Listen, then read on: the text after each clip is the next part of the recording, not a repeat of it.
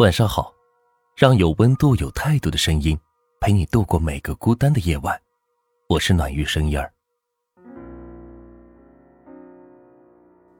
时隔二十多年的情书在中国内地重映，影片中那句“你好吗？我很好”，是主人公渡边博子竭尽全力向远方的雪山呐喊，也是这部电影最为广为人知、令人印象深刻的一句台词。经过岁月的洗礼，声音依旧在群山和记忆里清澈嘹亮。无论影片中的感情多么美好动人，但在我看来，那些由书信传递的字字句句，才是最戳中我心的地方。你好吗？我很好。感冒好了没有？今天在回家途中，看到坡道上的樱花含苞欲放。我知道。这些看似平平常常的话，却在向书信那边的人传达最真挚的情感。我对你说我很好，不是想要向你炫耀我的生活，而是想让你知道，我过得还不错，请不必挂念。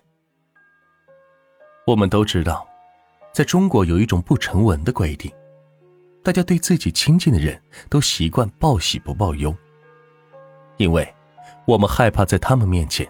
一旦展示出自己的委屈，他们会比我们更加痛苦难过，而我们最不想看到的，也是自己爱人伤心难过，为自己担忧。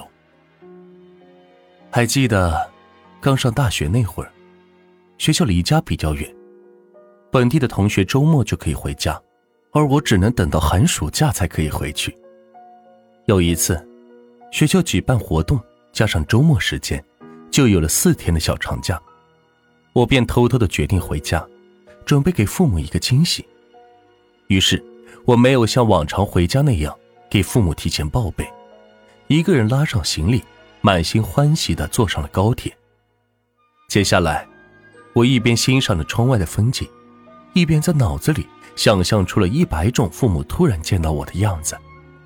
他们一定会很高兴，他们一定会拉着我唠很多的家常，他们一定会夸我独立。可事实却是，当父母打开门看到我站在门口的时候，脸上的惊恐就像见到了坏人一样。他们接过我的行李，没有我想象中的高兴和夸赞，有的只是嗔怪和埋怨。哎呀，你这么大人了，不要老是想一出是一出嘛！你回来为什么不提前和我们说一声呢？这么远的路，你一个人很不安全的。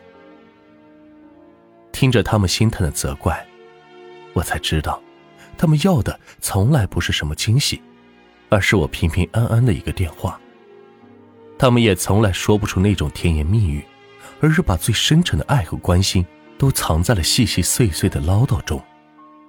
前段时间，一段微信对话在网上迅速传开，内容是这样的：女儿写道：“爸爸，我离婚了。”对不起，女儿给您丢脸了。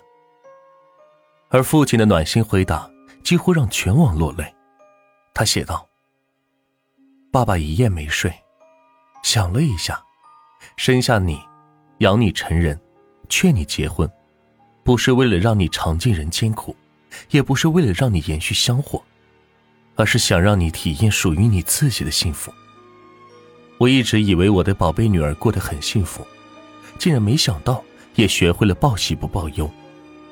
爸爸无比愧疚，当初没帮你把好关，也没有细心关注你的状态，让我千娇万宠的长大的闺女，短短几年看尽人间丑恶，尝尽了过去二十多年没有吃过的苦。睡醒后，给我打个电话，爸爸去接你和孩子回家。短短的几行字，写尽了父亲的心疼和自责。无论你有多少不堪和狼狈，多少说不出口的委屈，在父母那里，他们全都可以包容。他们总以最简单的语言表达着他们最深沉的爱。所以，请一定记得，把这一生的温柔，给最爱的人留一份。好了，今天的分享就到这里，让有温度、有态度的声音，陪你度过每个孤单的夜晚。